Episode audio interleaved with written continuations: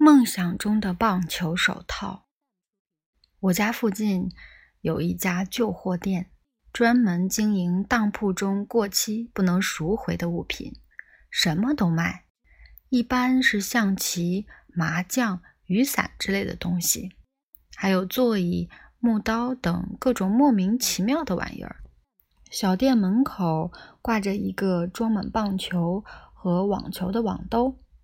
还有七副棒球手套，手腕般地用一根绳子穿起来，也挂在旁边。过去所有的棒球手套都是茶色的，区别仅限于深浅，售价九百日元左右。当时的手套在拇指和食指之间是一整块皮革缝制而成，像书脊一样。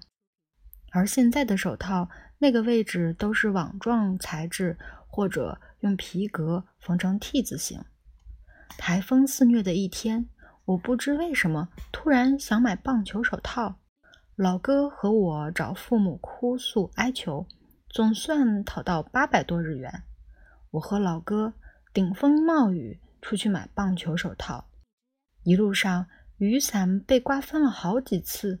时至今日，我都不明白，那天我和老哥到底抽什么风，非要在台风天买棒球手套不可，多等一天都不行。那天是周末，一般来说，下大雨的话，我们肯定躲在家里不出门。但是我们出门了，好不容易跋涉到旧货店，却发现。棒球手套要九百八十日元，我们还差一百八十日元。我们说尽好话，老板都不肯降价。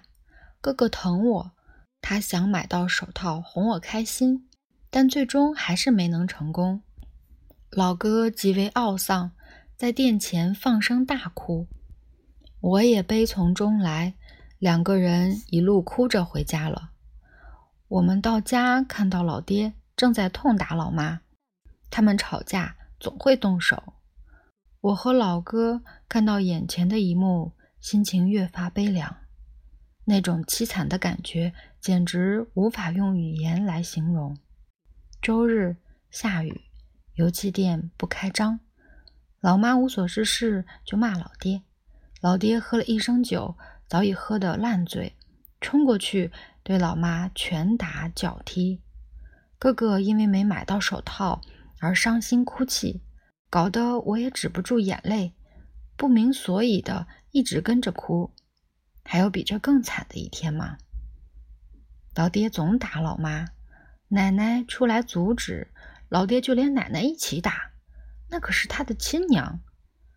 奶奶是教义太夫调的师傅，他和老妈关系很好。他深知自己的亲儿子是个无可救药的混蛋，所以他一直向老妈道歉：“对不起啊，对不起。”老爹听到这话，无异于火上浇油：“臭老太婆，你心里有没有这个儿子？”老爹一边骂一边殴打奶奶。可怜我八十多岁的奶奶被老爹打得遍体鳞伤，我家简直就是无间地狱。